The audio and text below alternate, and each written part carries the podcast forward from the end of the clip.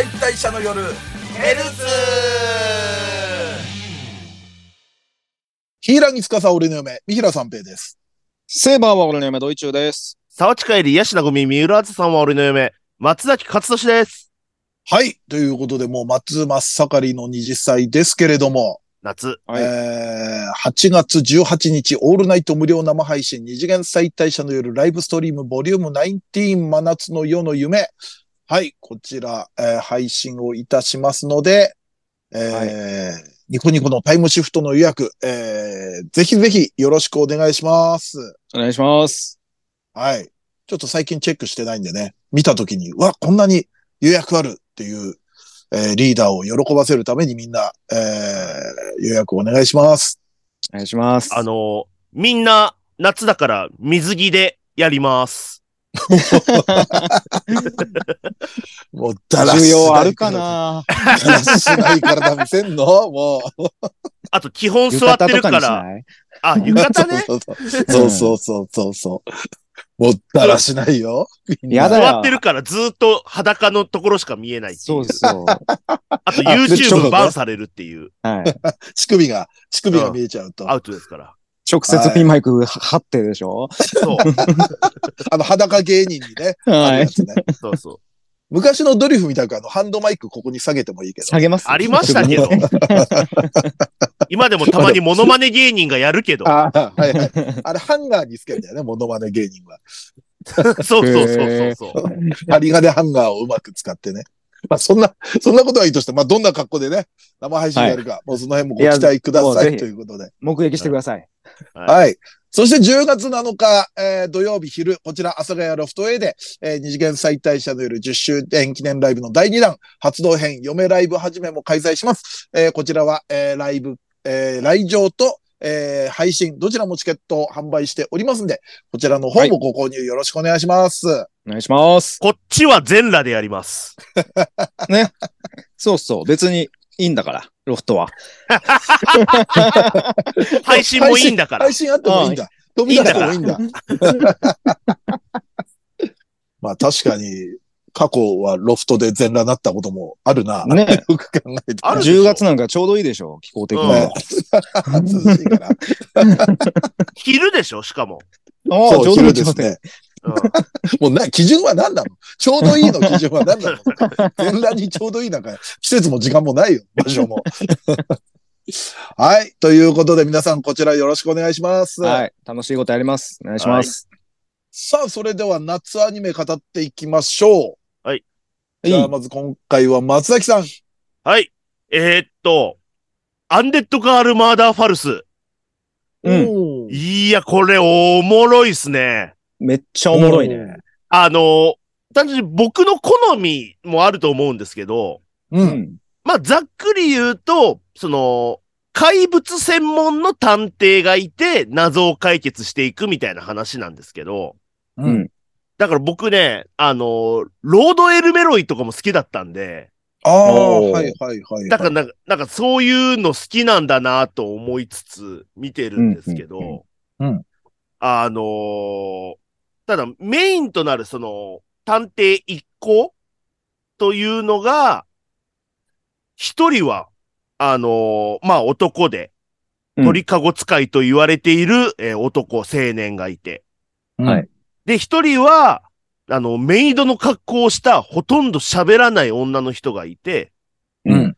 で、もう一人は、その男が持っている鳥かごの中に、生首だけで喋っている女性。うん。うん。この三人が、えっ、と、謎を解決していくっていう話なんですけど、うん。まあ、その、やっぱり鳥かごの生首のインパクトですよね、まず。うん。最初に会った時の。で、さ最初はね、なんか俺、普通にバトルモンかと、なんやったらうん思ってた。一話見たときは。第1話の時点ではね、その、うん。その二人が、その、要は自分の首から下を持ってったやつを探していると。で、そういう、で、その少女、その首だけの少女っていうのは、不死と呼ばれる、うん。まあその怪物、うん。そのもう一生死なない、はい。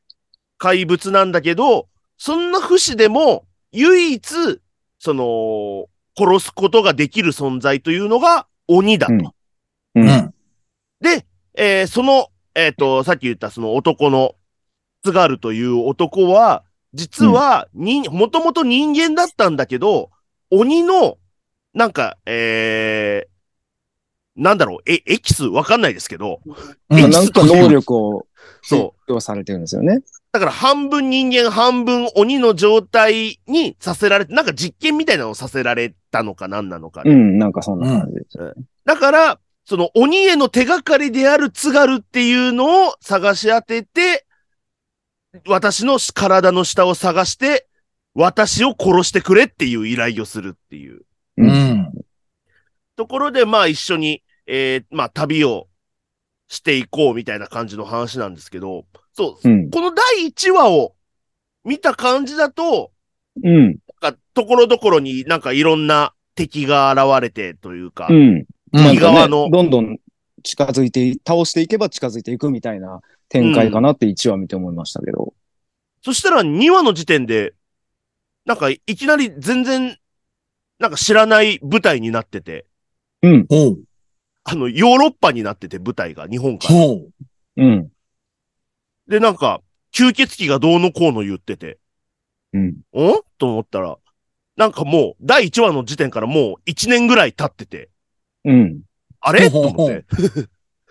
そしたら、その怪物界隈では、その怪物探偵の探偵、怪物専門の探偵っていうので、結構なんか有名になってるらしく、うん。もうすでに。うん。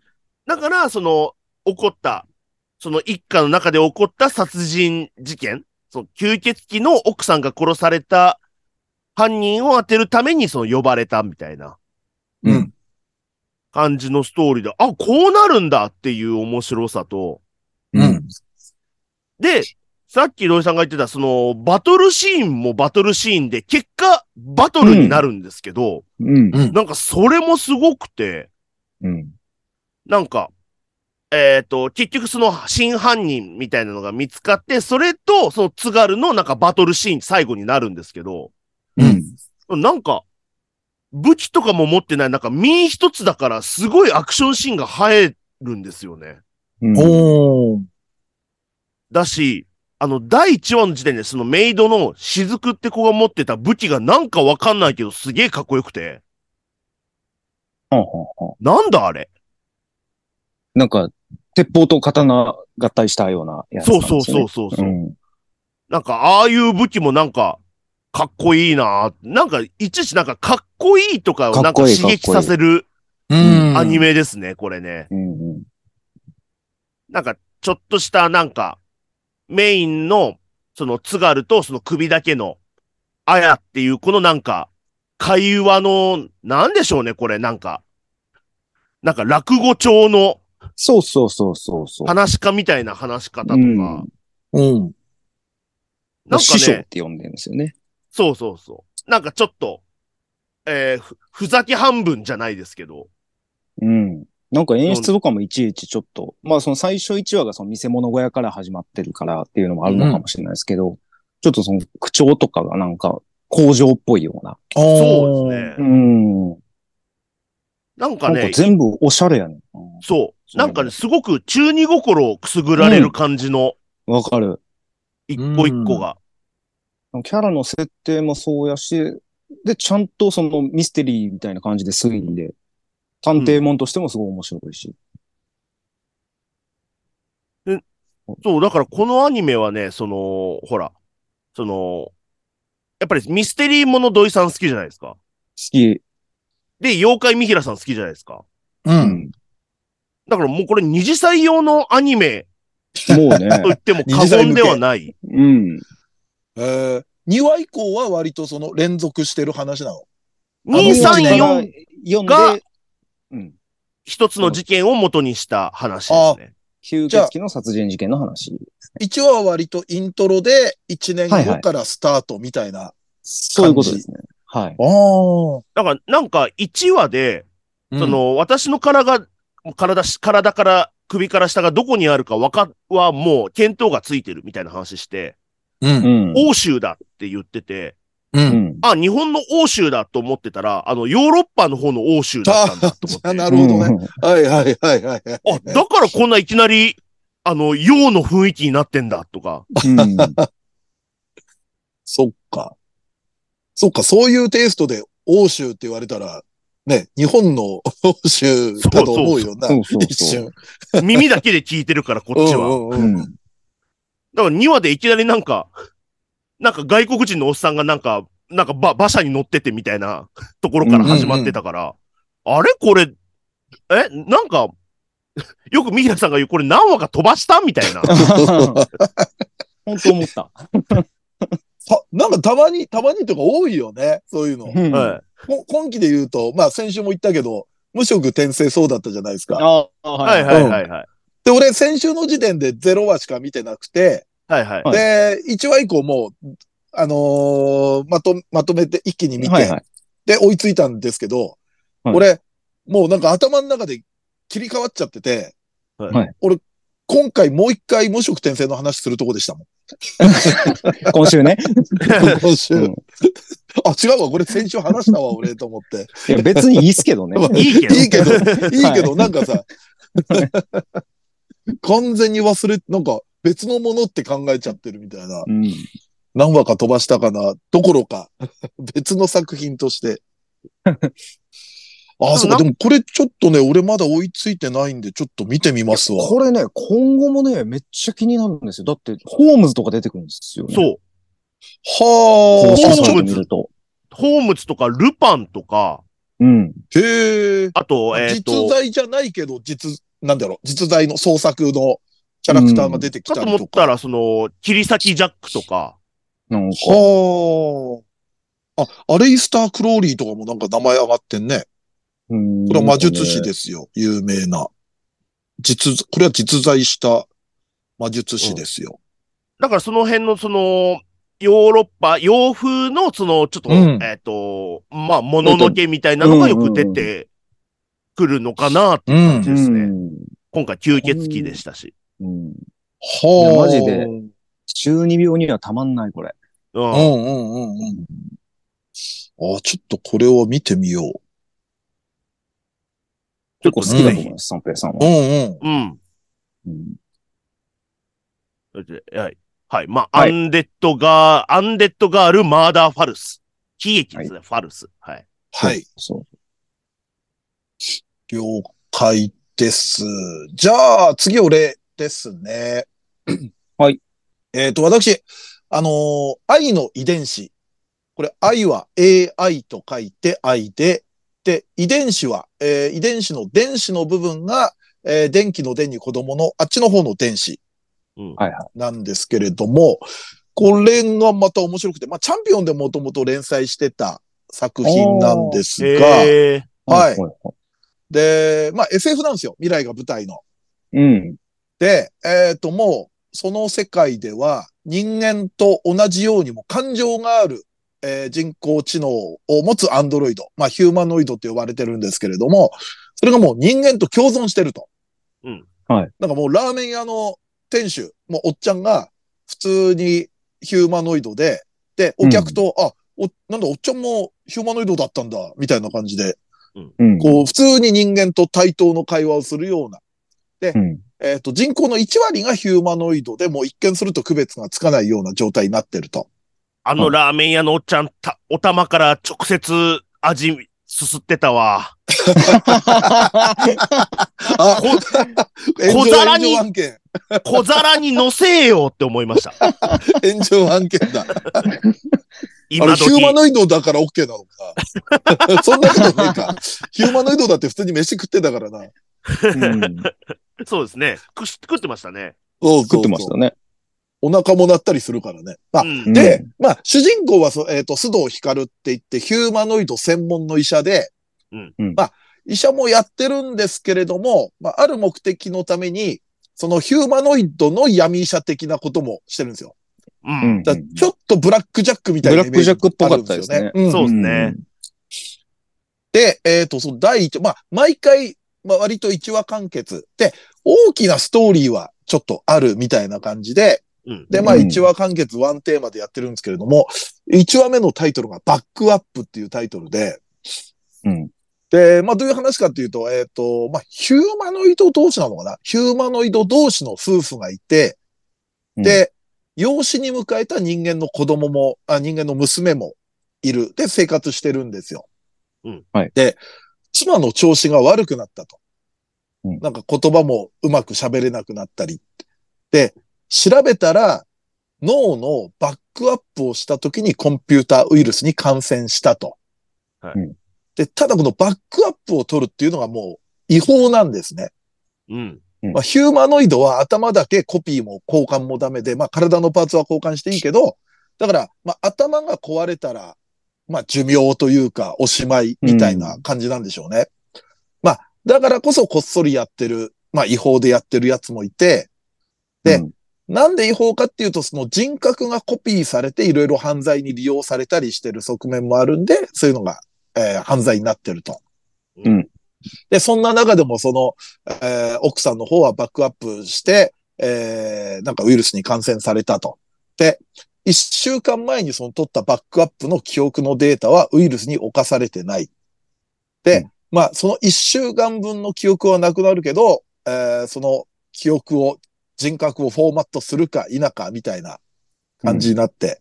で、まあ、それをしないと、まあ、人間でいうところの死になってしまうわけだから、うん。じゃあもうフォーマットをするってなるんだけれども、やっぱそのフォーマットっていうのは一回頭の中をさら地にしてから、初期化してから言ってみれば、うん。あのー取ってあったバックアップデータを入れるわけだから、はいはいはい。まあ、本人も、奥さん本人もバックアップ使うしかないのは分かってるんだけれども、うんでもやっぱりその葛藤みたいのがあって、今、私が私だと思ってるものはもしかしたら消えてしまって。同じではあるけれども別の意識がやっぱ入るかもしれない。おそらくそうであろう。で、それが、まあ怖いみたいな話になって。で結局奥さん本人の申し出で、もうバックアップは一旦中止になるわけですよ。はいうんで、初診から14日後にそのウイルスにより機能停止になると。でうん要は言ってしまえば死んだ後にバックアップのデータを入れて復元させるっていう、だから本当人間で言えば死んでから記憶だけ戻して生き返らせるっていうような感じになって、はまあ、一応はめでたしめでたしのような感じではあるんだけれども、うん。やっぱり娘さんとかは、ちょっとした欠落をすごく大きく感じるわけですよ。その、うん。例えばその2週間か1週間のそのバックアップデータ取ってから亡くなるまでの記憶はないわけですから、うん。例えばその間に奥さんが、お母さんがや、覚えてやってみた料理の味付けとかも、うん。もう、お母さんを忘れてる。うん。スクランブルエッグに生クリームを入れるっていうやつ。そうそうそう。うん。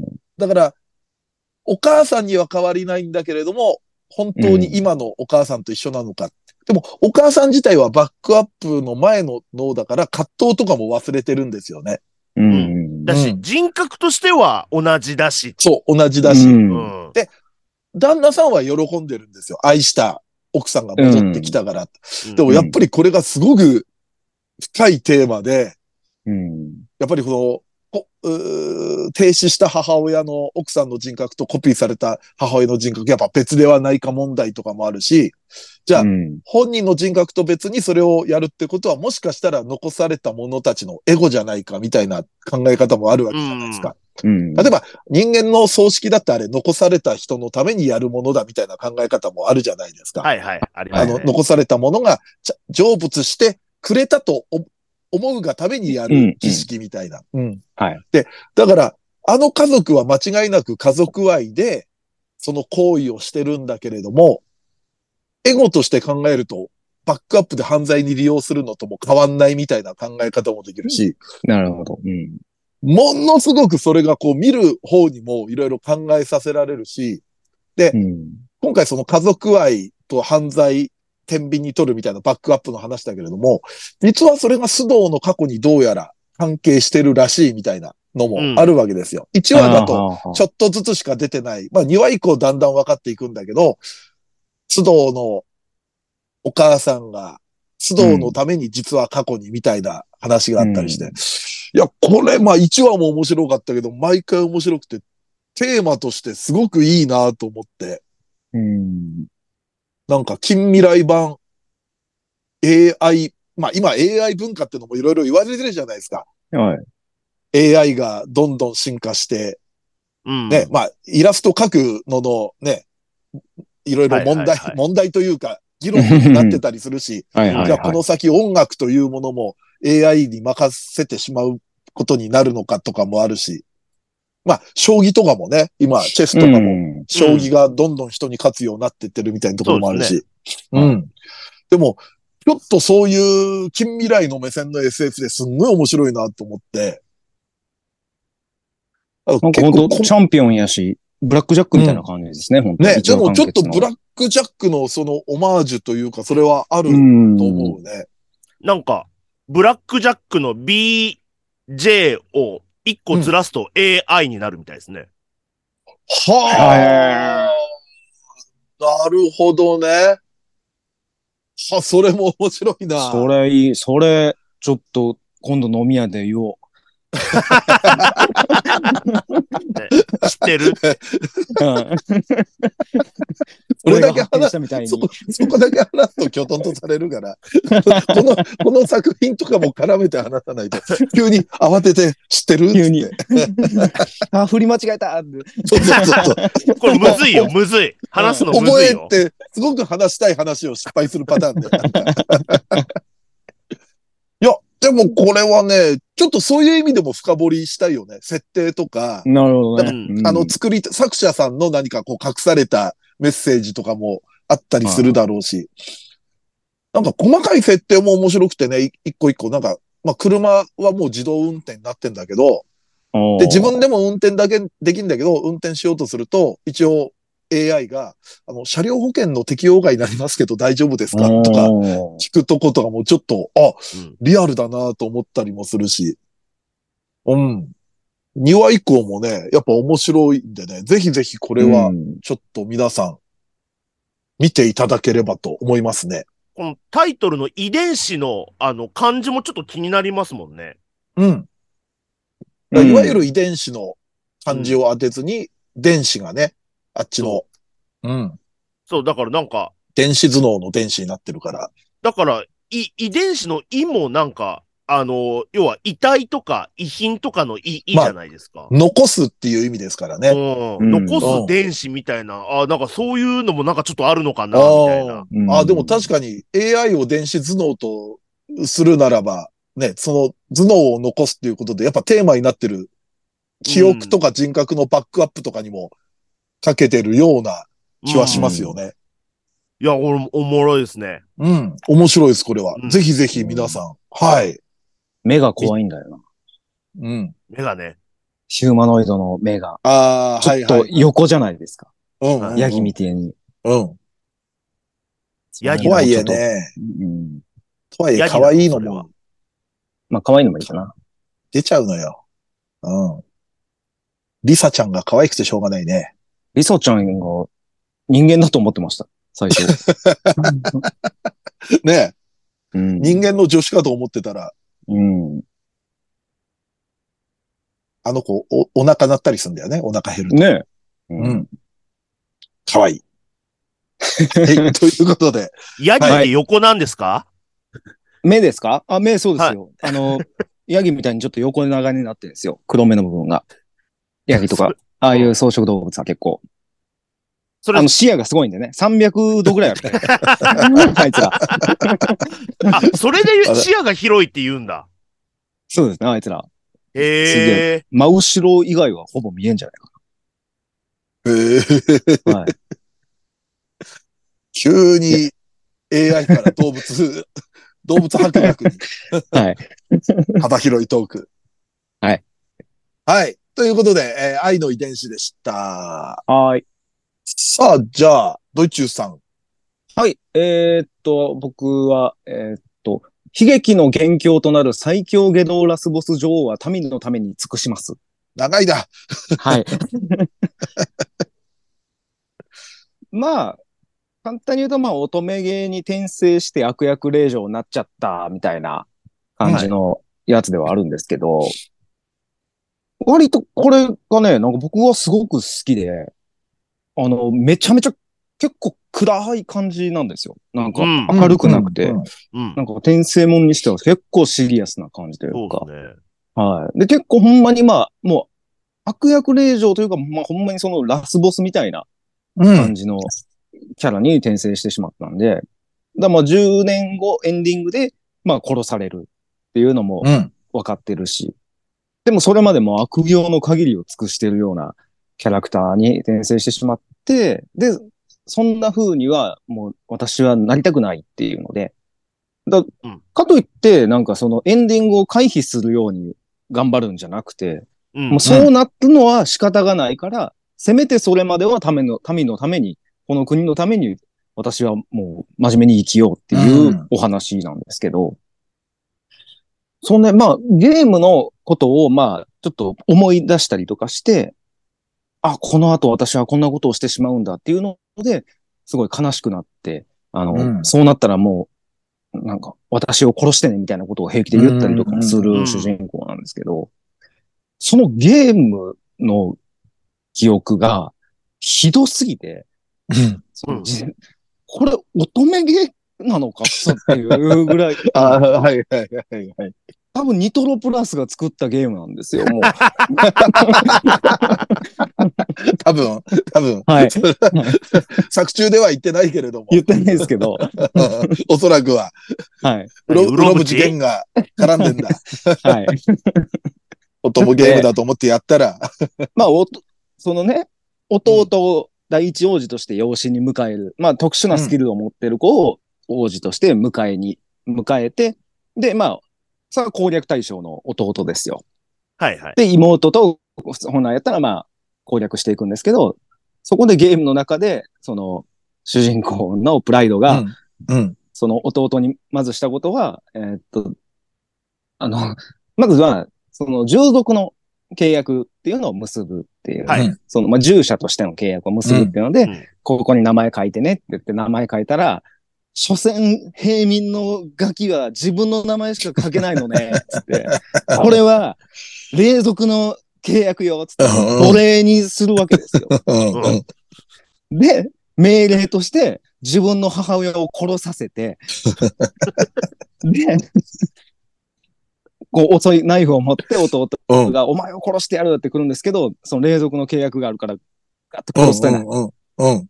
殺せないって言って。だったら、私、僕のことが憎いなら、僕を殺せばいいじゃないか、つったら、そうね。じゃあこうしましょう。あなたは何があっても自分を殺すことはできないっていう契約をまた結んで、うーさすがうろぶちさんって。違う違う違う。違うよ。違うよ。ちゃんと見て。ちゃんと見て。関わってないのよ、多分。関わってないよ。全部が全部あの人の仕業じゃないからね。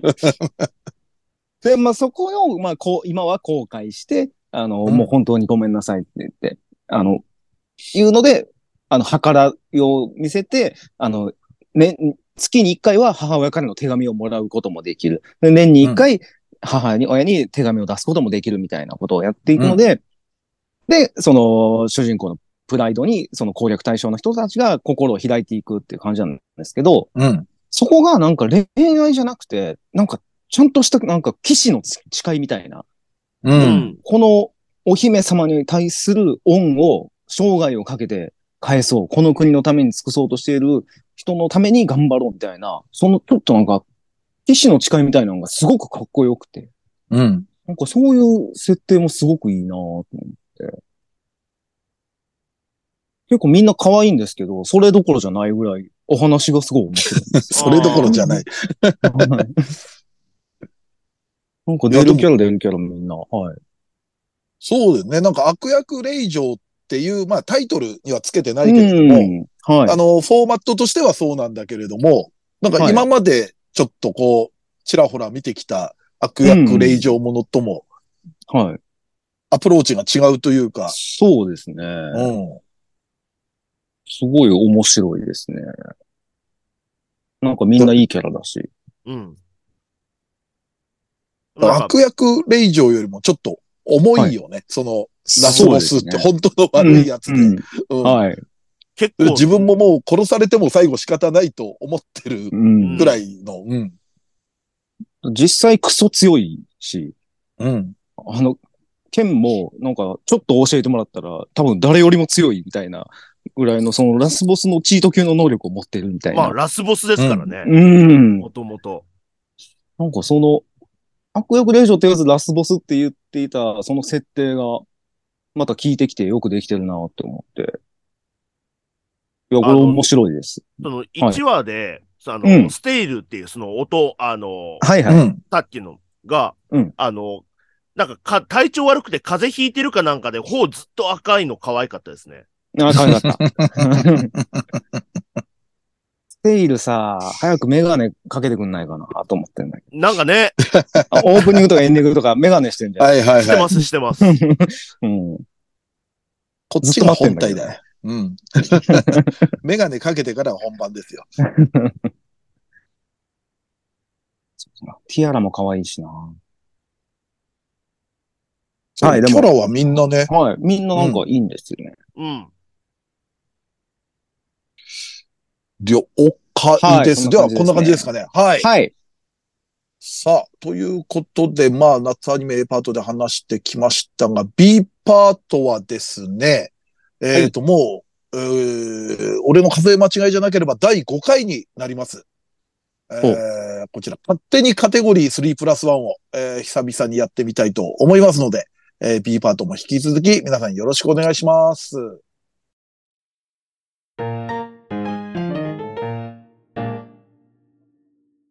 第5回、勝手にカテゴリー3プラス1。おイェーイ。はい。ということでですね、まあこれ何かというと、えー、まあ毎回、えークール始めとクール終わりにですね、まあその、えークールのアニメを見て、えーこの女の子が可愛い、あの男性キャラがいいみたいな話を、えー、まあ3プラス1と称して、えー、まあ女性3人、男性1人、えー、おのおの上げてトークをするというのをやってるんですけれども、えー勝手にカテゴリー3プラス1はもうジャンル問わずということで、えーはいそれぞれが勝手に、えーカテゴリーをつ、えーかそれぞれが勝手なカテゴリーで3プラス1を語っていくという、そういう企画になっております。はい。さあ、それではよろしいでしょうか？はい。行ってみましょう。はいじゃあ、まずは松崎さんから。えーっと、じゃあ僕は、はい。えー、ドラクエのキャラ3プラス1。おー。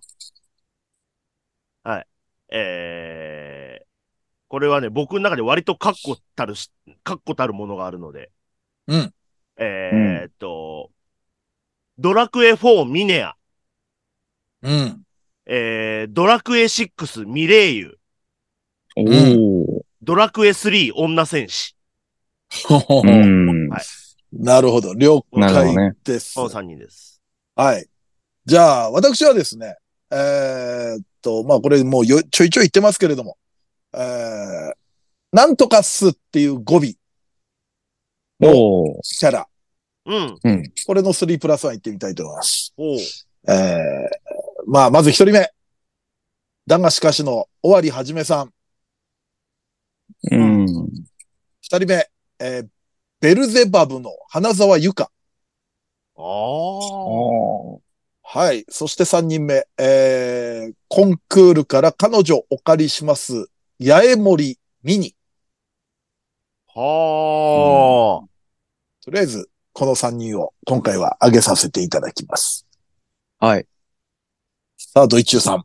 はい、じゃあ僕、もうちょこちょこ言ってますけれども、うんえー、えー、勝手に3プラス1は、えー、怪力キャラ。おー。あ。はいはえー、一人目、えー、街角魔族、千代田桃。うん。えー、二人目、邪神ちゃんドロップキック、ミノス。うん。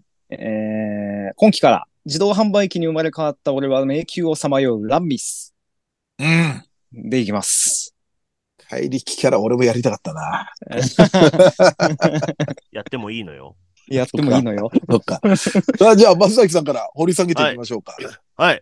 えっ、と、まあ、最近のドラクエやってないので、結構やっぱり僕が当時やってたゲームの中からになっちゃうんですけど、うん。でも俺、ミネアはなんか、よく聞いてたような気もするな、松崎さんの。これね、うんあのーそう、前に言ったことはあるのが、うん僕。はドラクエ4はミネアが好きで、うん。うんでも僕がずっと提唱してるのは、えっと、ドラクエ4のね、第4章で、うんえっとはいミネアとマーニャという姉妹うん。はい。モンバーバラの姉妹ですね。はい。が、えっと、まあ、主役なんですけど、マーニャというお姉さんが、まあ、踊り子。うん。でも結構あのーなんていうんでしょうね、結構あの、遊び歩いたりして、うん。はい自由なお姉ちゃんう。うんん。に対して、妹のミネアは占い師。う。うんん。で、ちょっと、えっ、と、真面目な妹で、ちょっとお姉ちゃんに振り回される妹みたいなうん。うん。うん。感じの構成なんですけど、これうん僕がずっと提唱してるのは、はい。これ、このね、二次祭のね、割と初期でも僕言ったんですけど、うん。実はミネアの方がビッチなんじゃないか説っていうのを、ああ、なんか言ってたの記言憶ある。ってた気もする。言ってたの記憶あるよ。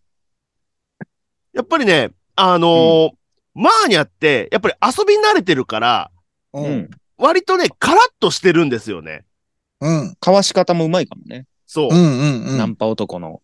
そうそう。うんで、そんなお、えっ、と、お姉ちゃんじゃなくて、妹に、例えばその酒場で、なんか酔っ払って寝てるところとか、ほら、お姉ちゃん帰るよ、みたいな感じで、ううん連れ帰ってるところを、ターゲットにされて、うん。うん。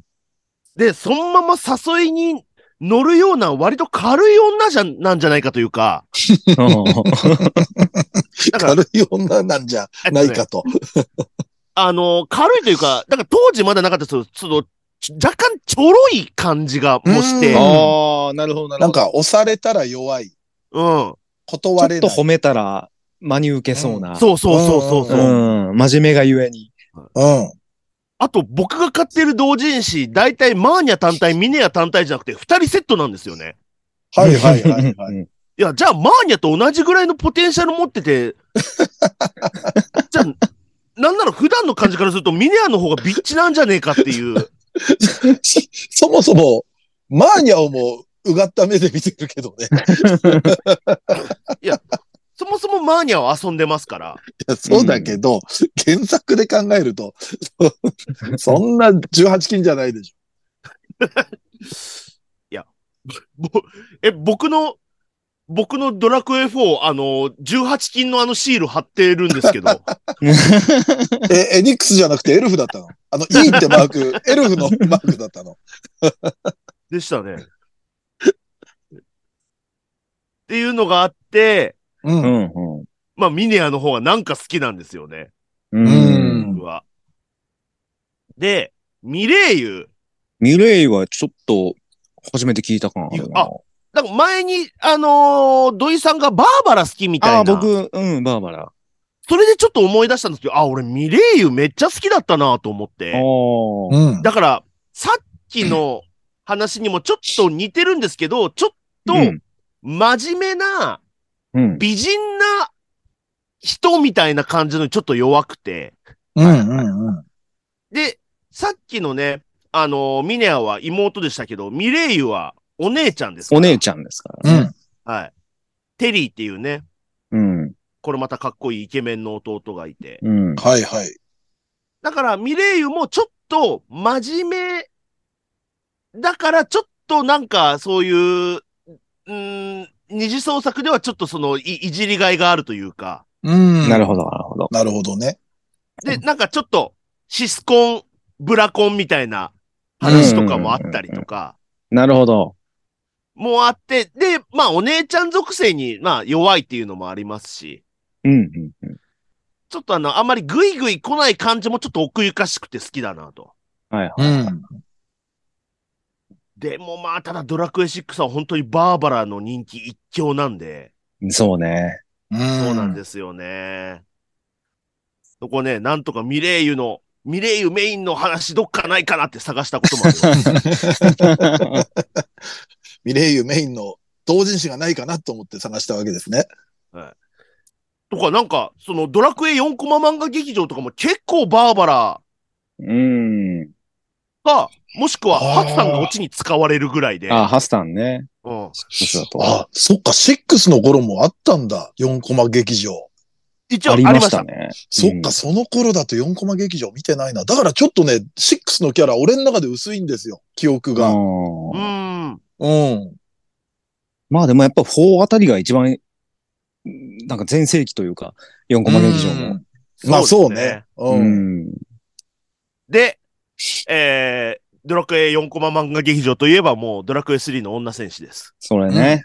これはももあのー僕もう女戦士好きすぎて、う。うん。あの、他の職業の、う、うん。で、男女いるじゃないですか。魔法使いとか、うん。はいうんうん僧侶とか遊び人とか。うん俺、うん男戦士のビジュアル、俺今もう全く頭に浮かんでなくて。女戦士しか見てなさすぎて。ああ。ああ、でも確かに今、ドラクエ。ちょっと目細いキャラだよね。初期のクリリンみたいな感じの目してたよね。確か 俺はスッパマンとかあの辺 ああ、がそっちだ似てん。なと思ったんだよ。あーアラレちゃんと。あ、そんなんでしたね。あでもそうだそうだ。今ね、明確にはね、ビジョンに出てきてないね。確かに、そう言われてみると。うんいやー、女戦士の方しか見てないわ。戦士部門は。ほらなんか魔法使いの男はおじいちゃんとうか、ん。うんうんうん。あの、舞踏家はあの、ほら、なんか弁髪のねおおおオールバックというか、うんはいはい。商人もわかる。出てくる。ああ、あうんりますね。うんで、遊び人なんてのもわかるじゃないですか。ピエロだしね。ピエロだよ。す戦士の男薄いな、なんか。かわいそうなくらい確かに今頭に浮4コマ劇場でも男戦士描いてる先生あんまいなかった気がああ、確かに。確かに。やっぱりね、あのうんビキニアーマン描きたいんですよ。ねえ、やっぱ。ああ、確かにそうだ。他の職業は割と男女ともに描かれてたよ。そうですよね。4コマ劇場。うん。戦士は、確かに。あとね、若干、僧侶もね、若干女強いんですよね。うんうんああ、でもヒゲの人でしょ？なんか。鼻、あ男僧侶はねヒゲの男僧侶。こんな僧侶ね。確かに。あ強いの、ロングヘアでね。そうそう。なんかで、全身タイツみたいの下着てないなんか。あ、なんか黄色いタイツかなんか。そうです。なんか境目ないいような着てたような気がするな。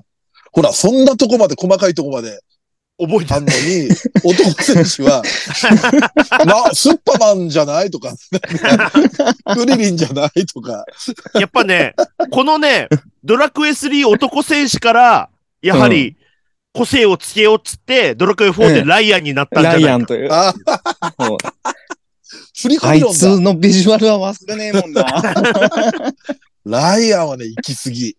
うんもう短パンにしようぜ、ピンクのは。つって。髭もちょっとね、こう立てちゃって。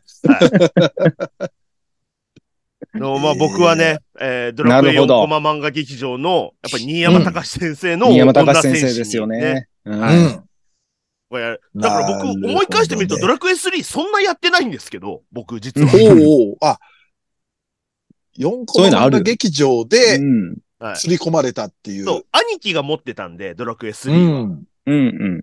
で、まあ世代的にもね。そう、ドラクエ3、兄貴が遊ばなくなって、うん途中から僕なんか勝手にこっそりやり出して、おうはいはそしたらなんかデータ飛んじゃって、あい。で、バレないように庭の土に埋めたっていうソフト。あ、うわ、待て待て待てす待て。ごい証拠隠滅の仕方する。いやいや、そのまま置いといても自分が消したと思うじゃん、そんな。あんなのすぐ消えんだから。っていう過去もあったんですけど。埋めたやか。らそれぐらいのプレイ時間しか僕ドラクエ3ないんですけど、お前前科者じゃん。でも、はあやっぱり女戦士、えー印象に残ってますね、という。まあ、三女人選手はね。うんはいね了解です。はいはいはい。じゃあ私、なんとかすの語尾。はい。えーっと、まず、だがしかしの終わりはじめさん。はじめさんですね。はいはこれはね、結構、あの、普通、やっぱり、ほまあ、ほ今日挙げる他のキャラもそうですし、うん。パッと思い浮かぶのって後輩系なんですよ。ああ、はいはいはい。なるほど。確かに。でも、この人って、まあ、年上お姉さん系じゃないですか。うんうん。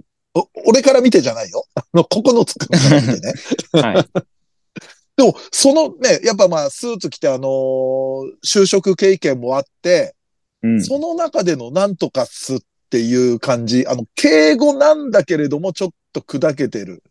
でも、俺はすごいね、なんかね、ちょっと、だって年下にも、なんとかすって言うわけじゃん。うん。あのーもう勝手な解釈だけど、なんか自己評価がすごい低そうな感じがするのね、はじめさん。ああ。ええなんか、あんまモテそうと思ってもないでしょ？ああ、うんモテるとかの感覚はなさそうですね。過去で言うと、まあ、コンビニの仕事をうまくやれなくて、まあ、あれ、首かな？かなんかなってるわけでしょ？確かそうだと思いそうます。でしたっけ？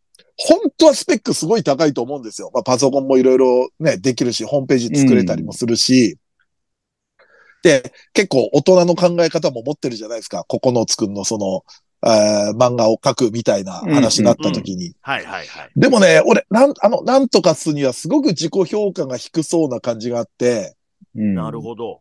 そこをそんなことないよって言ってあげたい俺がいるよね。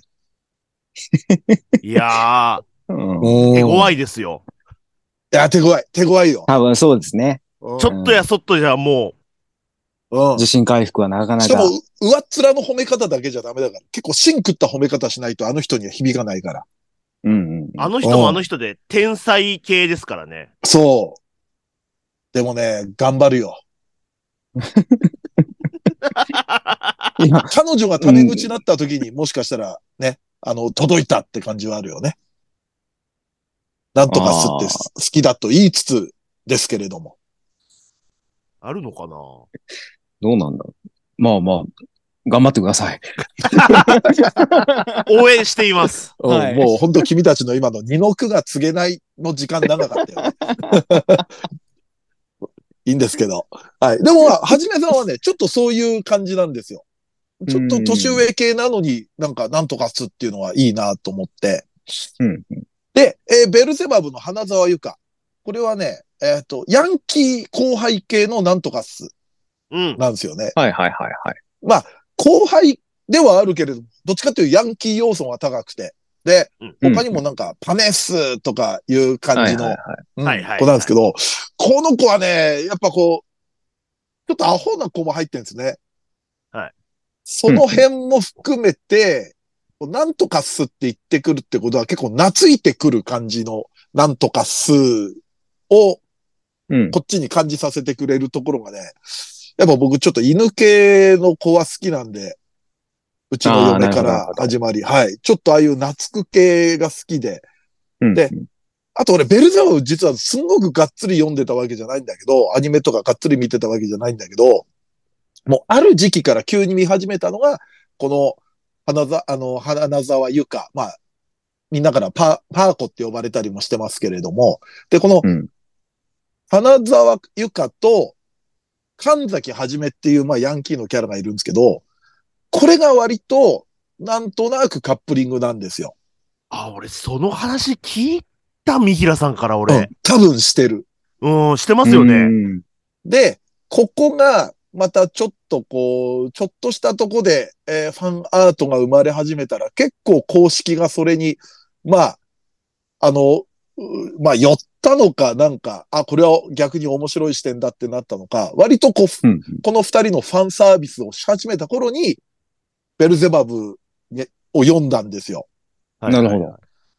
なんかね、なんか、なんかのクリスマス時期の、えー男女ペアになって、えーなんかレースをするみたいな回があって、うん。それでなんか二人がペアになって、二人三脚みたいのをなんかやって、花沢パーコが足をくじいて、それを神崎がお姫様抱っこしてゴールする。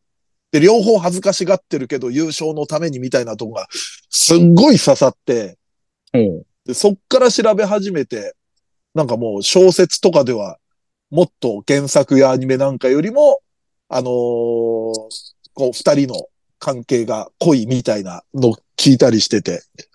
で結構このキャラは、意外とその、そんなに有名キャラではないんですけれども、そうですね。うん、なんとかスキャラを語るときにはちょっと外せないキャラですね。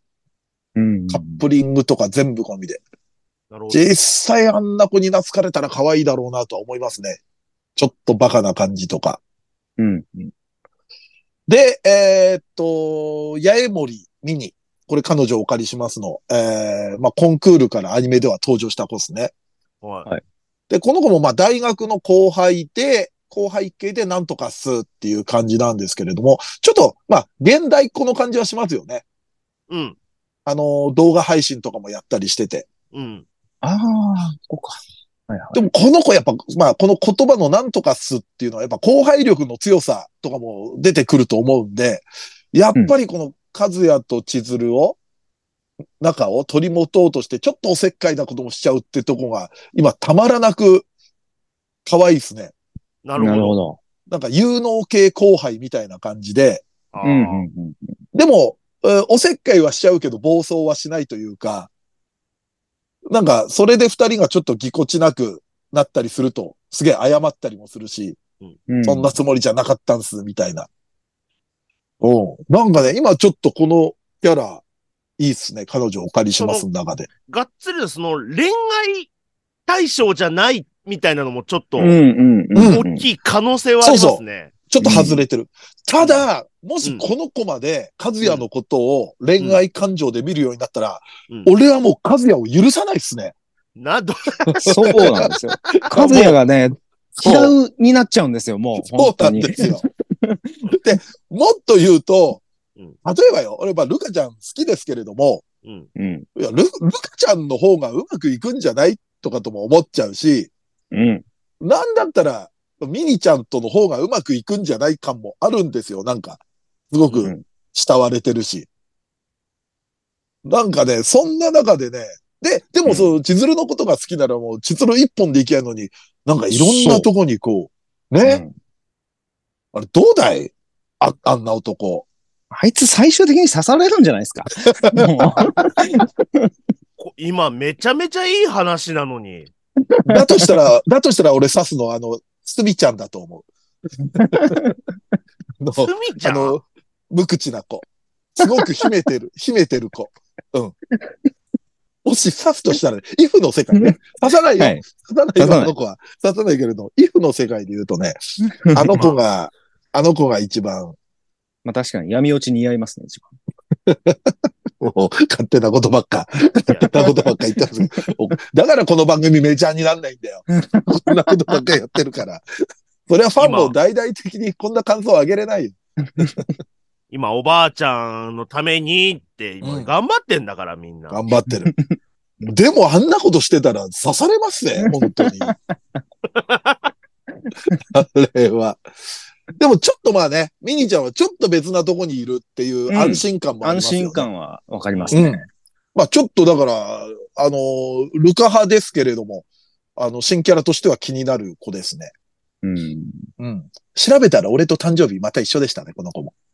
お、あそういうとこもね。そういうの大事ですよね。はい。あ、大事、そういうとこに弱い。大事。俺、俺と誕生日同じキャラ3プラス1やんなきゃダメだな、俺はな。いや、そんなん言ったらみんな好きじゃないですか。みんな、無条件で好きでしょまあ、それは無条件で好き。うん誕生日一緒ってだけでも、なんか。はい。とりあえず、あの、なんとかす部門、この3人ですね。はい。はい。僕は、えーっと、千代桃。はい。うん千代桃。千代田桃。はい。いや、意外とやっぱ、みんなシャミ子は好きですけど、うん。やっぱ桃もいいよなっていうのもありますね。うんそれは間違いない。ねあの、やっぱ、何でもできる感じもいいんですけど、やっぱうん。力が制御できないやつってやっぱちょっと可愛いですよね。そのなんか、ちょあっとドジとセットになっちゃうというあ。うんか、うんうんうん。ああ。その、ファイファミリーの夜さんとかもそうですけど、うんうんううん。ん。ななんか蓋開けようとしたらもううん粉砕しちゃうぐらいの、うんうんうん。そのなんか同時さもいいなっていうのもあって、もも、もう、あとあのなんかちょっと、おとなしい喋り方とかもすごい好きで。口調もいいよね。んか。ん。うん。でまさかの俺誕生日一緒でした。ほら、えー、後付けでも来るんだって。好きになった子、一回みんな洗ってみ、全部誕生日。やべえ、すげえ好きかも。ほら、誕生日一緒って分かると急にブーストかかるでしょ？どうしよう。身長も一緒だ。伸びるなよ。もう伸びるなよ、土井さあと縮むね。こっからは縮む可能性もあるんだから。俺もプロテイン飲も ほらね。う。はい。それやっぱちょっとね、その料理とかできないみたいなところもいいですよね。うん、うん、うんっ。ていう可愛いところですね。で、えー、ミノス。うん。ミノスは、やっぱ、うん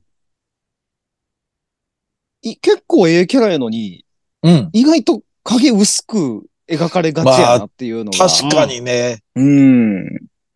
まあ、他が結構パンチ強かったりとか、扱いやすいのかなっていうのもあるんですけど、一見アッパーキャラだけど、すごく常識人だったりするから、どうしても影薄くなっちゃうのかな。うん。うん。無茶しないからね、あの子。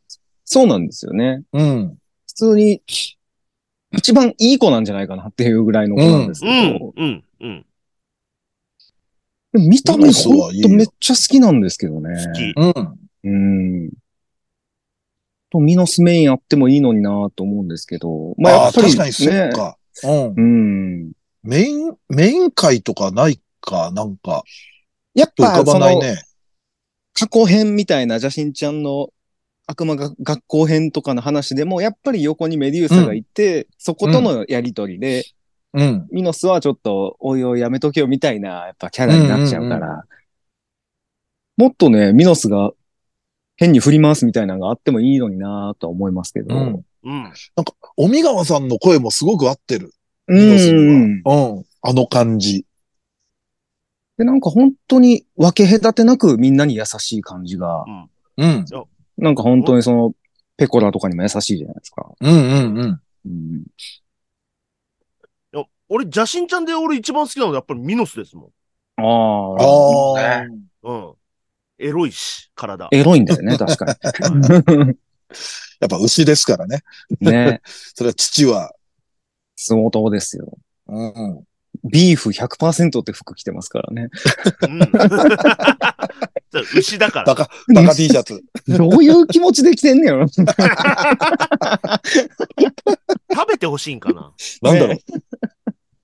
純日本人ですみたいな感じだもん。ねえ。普通にだってみんなですき焼きとか食うじゃないですか。うん。あれやっぱ別なのかな。なんかいろいろ面白い、いいキャラですよね。で、ランミス。はい。ランミスはやっぱ、俺、その、街がちょっと、やばく、なんか、ぐちゃぐちゃになっちゃって、復興するってなった時に、うん。まあ、やっぱ力はあるけど、攻撃は当たらないから冒険者としてはいまいちやったけど、復興活動で誰よりも活躍しているランミスを、ここで褒めたいと思ったから入れました。このタイミングで、メディアを通じて、はい。二次祭というメディアを通じて、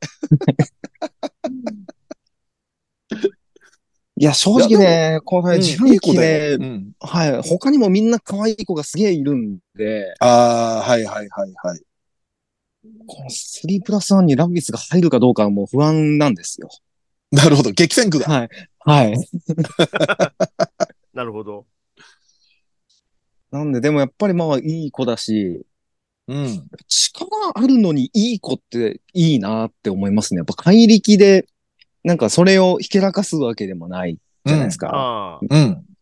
なんかそういうところがいいなって。なんやったらちょっと弱点になってるっていうところもすごくいい。ああ、なるほどね。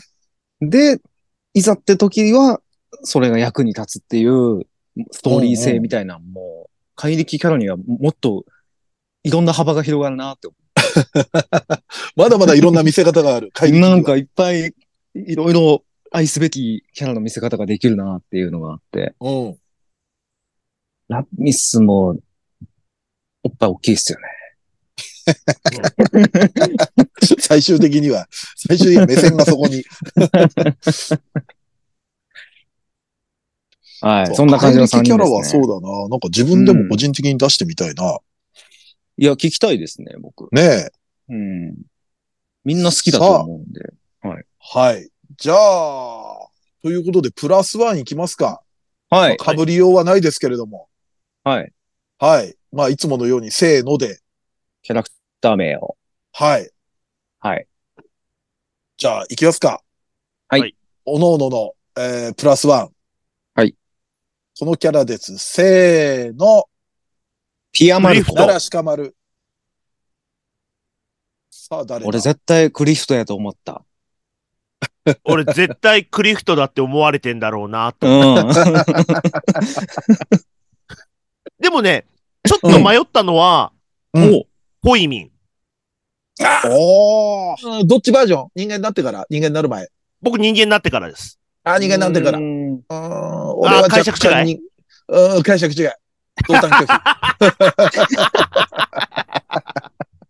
使い方合ってっかな。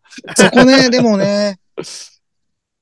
そうそうそう。それありますよね。でも、ホイミン、うん人間になってから、ライアンさんと再会したとき、うん。どっちなんだみたいなのもあるじゃないですか。ああ、はいはい、はああい。。性別問題ね。うん。うん。でも僕はね、クリフトのね、やっぱりその、アリーナに振り回されてるクリフトブライうん。がやっぱり好きなんですよね。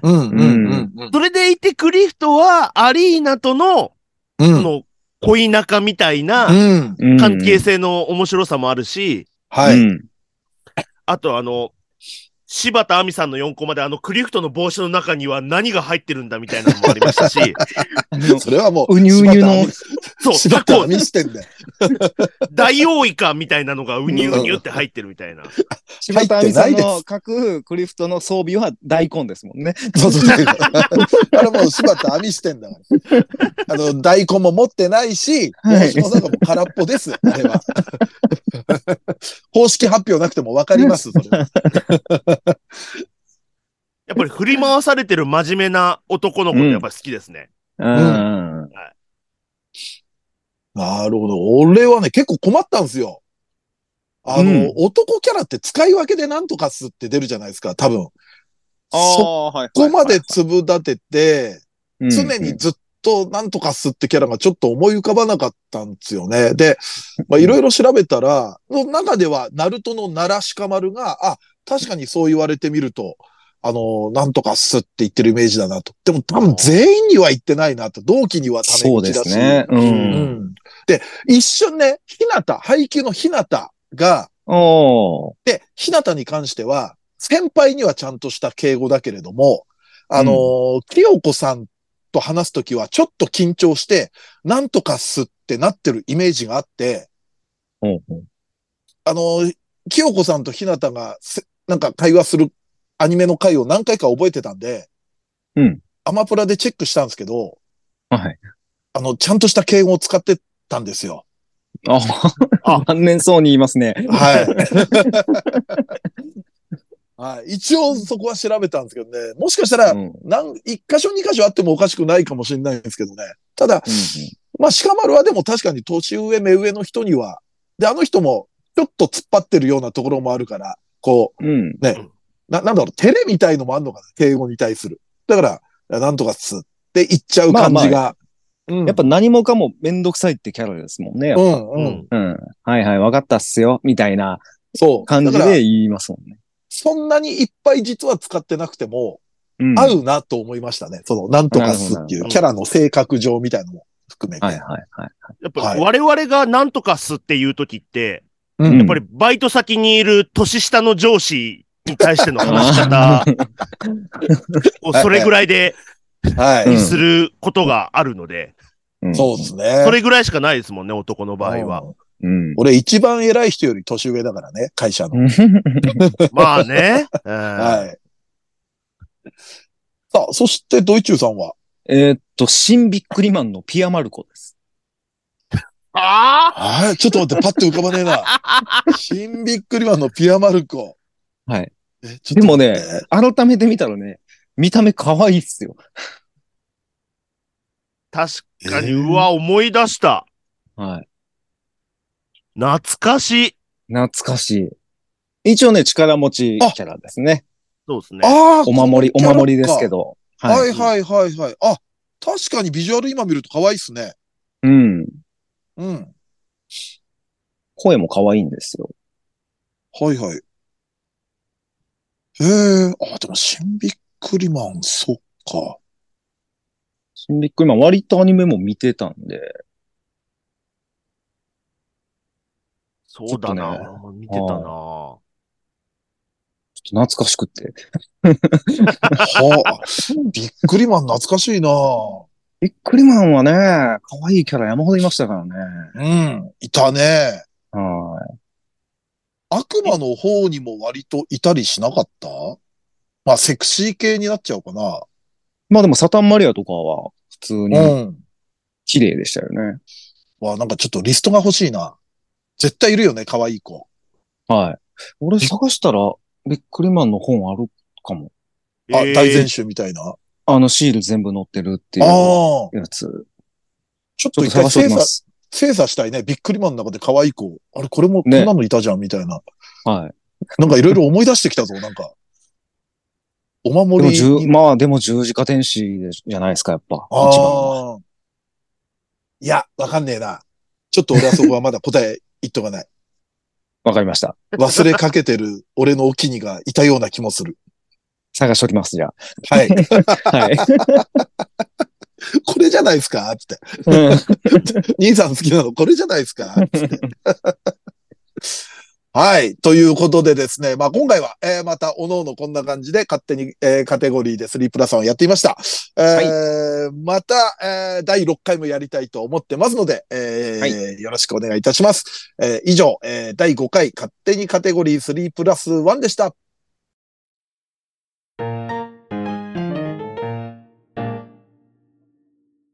はい、エンディングです。はーい。じゃあまた感想を読んでいきましょう。はい。えー男女どちらかはっきりしてないといえば、今期のレベル1、えー魔王とワンルーム勇者の魔王ですが、うん。えーうんどちらだと嬉しいですか？自分はもともとは男だけど、女性を演じるのが楽しくなってるに一票入れたいですと。ほう。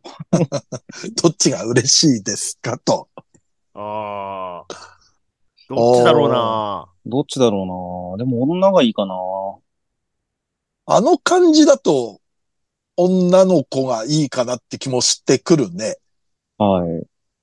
最近のイチャイチャとかも見てると。そうですね。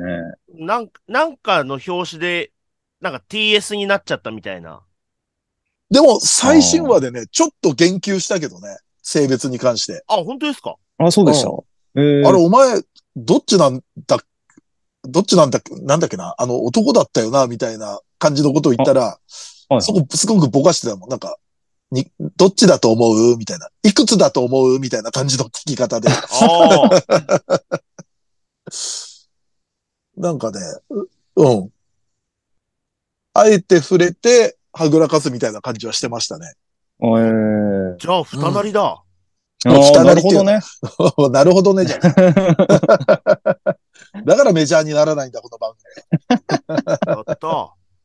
さあ、じゃあ次行きましょう。えー QMA、クイズマジックアカデミーで、えーアロエを使ってた土井さん、我々リスナーもお察ししますと。ありがとうございます。はい。古は、古畑が。そうです。はい、お察しします。で、もう一方もですね、この方はドイチューさんと違って決してロリコンではないですが、自分もアロエ使ってました。え俺がロリコンみたいに言うね。ー、そう一言多い。えーくじえークイズマジックアカデミーセブンあたりではアロエがゲームからリストラされたことがありまして、えええーそ、その時はゲーセンの店員に本気で詰め寄ったことがあります。やめなよ。やべえ、やべえ客じゃん。ゲーセンの店員のせいじゃないですからね。ほら、やべえ放送だから。やべえ放送だからやべえリスナーしかいないんですよ。こんなリスナーばっかになっちゃったの？そうもう、もう、もうダメだ。過激派しかいないんですよ。終わり終わりもう。迷惑系しかいなく世の中のためにならない、こんな俺たち集まっても。やっば。みん本な当、ですよ。ダメだ、これ。400回もやってね、リスナーが何も育っていない。悪の道、悪の道に。いや、こういう風に育てたんですよ、我々が。あ、我々がそうなっちゃったんだモンスターを育。ててしまったんだ。なもう、一緒に、一緒に滅亡しないと思う。そうもう、あなんかフランケンシュタイン博士の気持ちがわかりますな。怪物を作り出してしまったという。さあ、こちら、えーはい20歳ヘルツでは番組の終わりの告知として、三平さんが何度もツイッター、ツイートと言っていますが、いつかこれが X になってしまう日が来るのでしょうか、あーああ、えーそうや。X やで X、も。X と連呼する三平さんを想像してみたら、何とも言えない気分になりましたって。別に X でもいいじゃねえか。X ええやん。なんだそれ X。それこそ俺のせいじゃねえわ。あれもでも一日でガラッと変わったもんね。ね。うん。そうや。でも、X やでもなんかツイートって言葉は残りそうな気するけどね。そもそもはつぶやくって意味でしょ？う。え、あれもなんかでもポストかなんかに変わるみたいな。でもなんかみんなが使う言葉ってなんかね、X のポストって、わけわかんないもん。まあ、5ちゃんも2ちゃんって言っちゃいますしね。そうそうそうそう。あー。未だに。X のツイート読んだら、みたいな感じになるかもしれないけどね。うん。うん。あと俺なんかまたツイッターに戻るような気もするけどな。あんまりにも不評で。なんか。まあね。うん不評は不評ですよね。かうん、慣れないしね。意まあ味わかんないし。まあ、僕何でもええわと思ってますけど。まあまあまあまあまあ。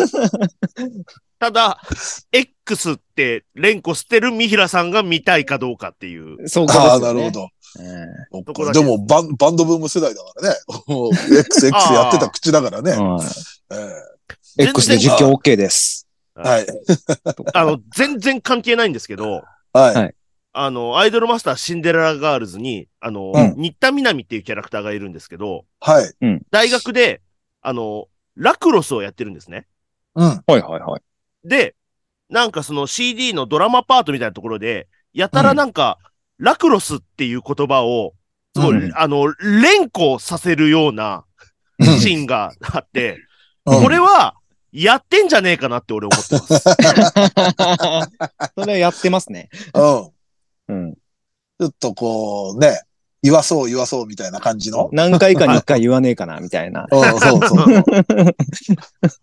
あ、じゃあ俺たちも X はセックスっていうようにすればいいんですよ。もうこれはまた話が違うやろ。意味わかんない。言わせよう言わせようとしてるのに、あえてもうこっちはもう当たりに。何セックス拡散してくださいってどういうことですよ。だから今後セックスセックスを連呼する三平三平になるかもしれないですよ。に2歳は公式セックスやってますんで、って。もうおしまいだよ。おしまいおしまいもやってるとこだってオフパコってなんとなく濁すのに、公式、公式セックス。はい。まあ今後どうなるかよろしくお願いします。お願いします、今後とも。はい。えー、396回思い出のアニメ、思い出のアニメ2003年か下半期編。えうんうんちょうど先日、お願いツインズ20周年記念イベントに行ってきたところでした。ああ、はいはいはい。やってましたね。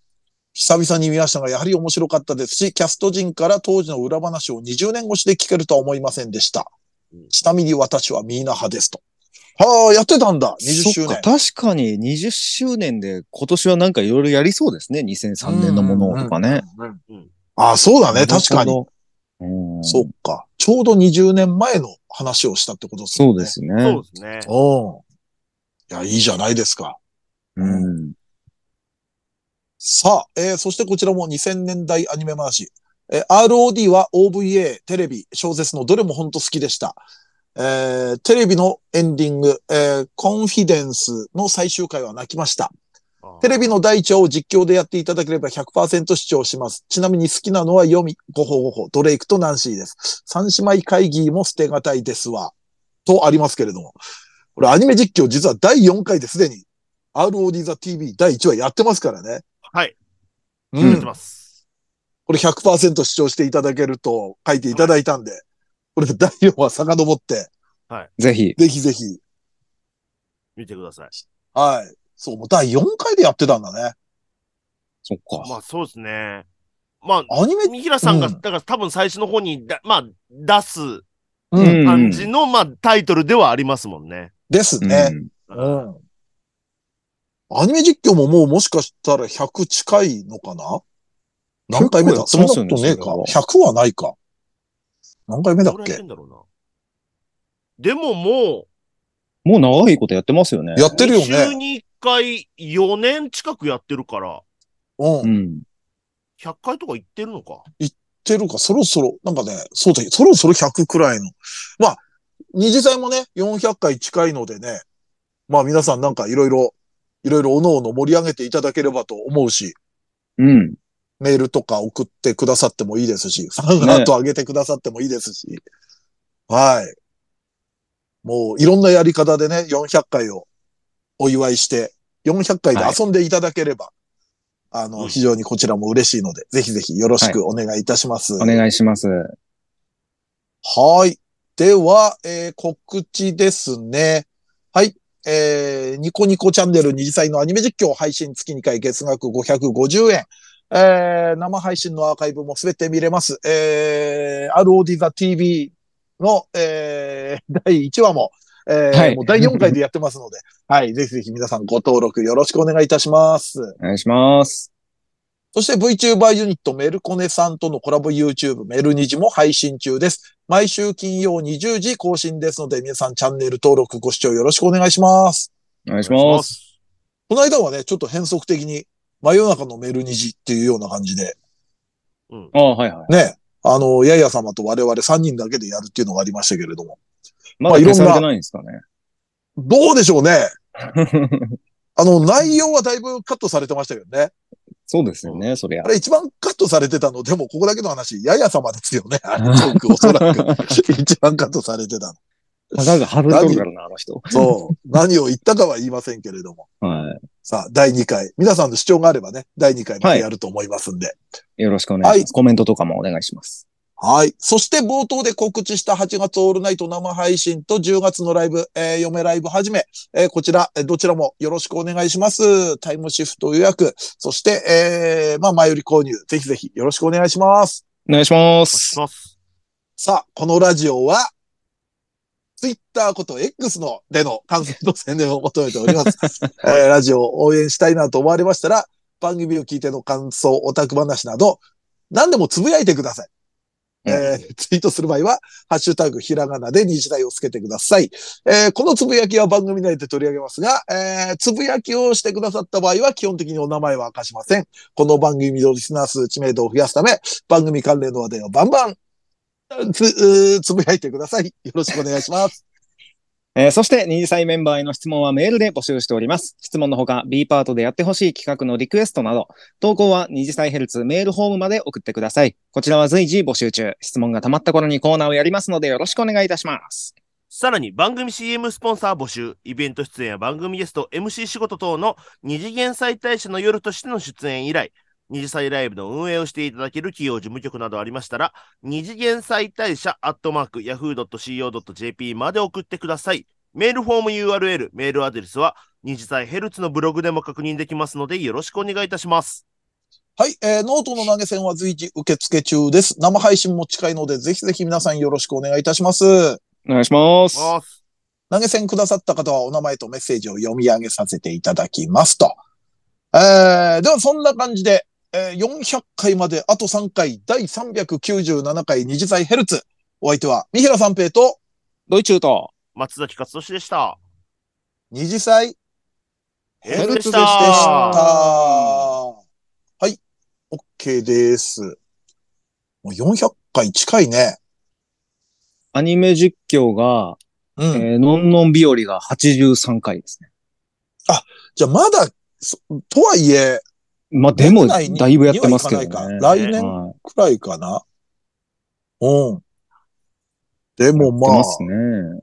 とりあえずはね、ヘルツがもう400回近いですから、うん。なんか皆さんも全然こんなことやってほしいとか、できるできない別にしてね、はい。はい。うん。これ、送っていただいたり。今日のあの、3プラス1のやつで、うん俺あの、ドラクエのやつ、俺、もしかしたら過去喋ってたかなと思って、あの、実際にブログ、あれ検索したんですよ。はいはい。はいはい。で、まあ、やってなかったから、やったんですけど、ううんん。昔の、あの、写真見てたら、ううんん。あの、土井さんがキモいぐらいの金髪してて、うわ、何この人って思っちゃいました。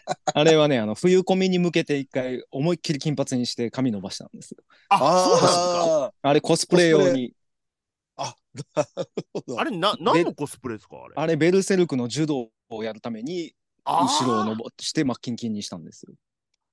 はあ。そうなんですよ。じゃあ、ちょっと400回も、久々え、に。染める？嘘 そのために？嘘四十超えて？うん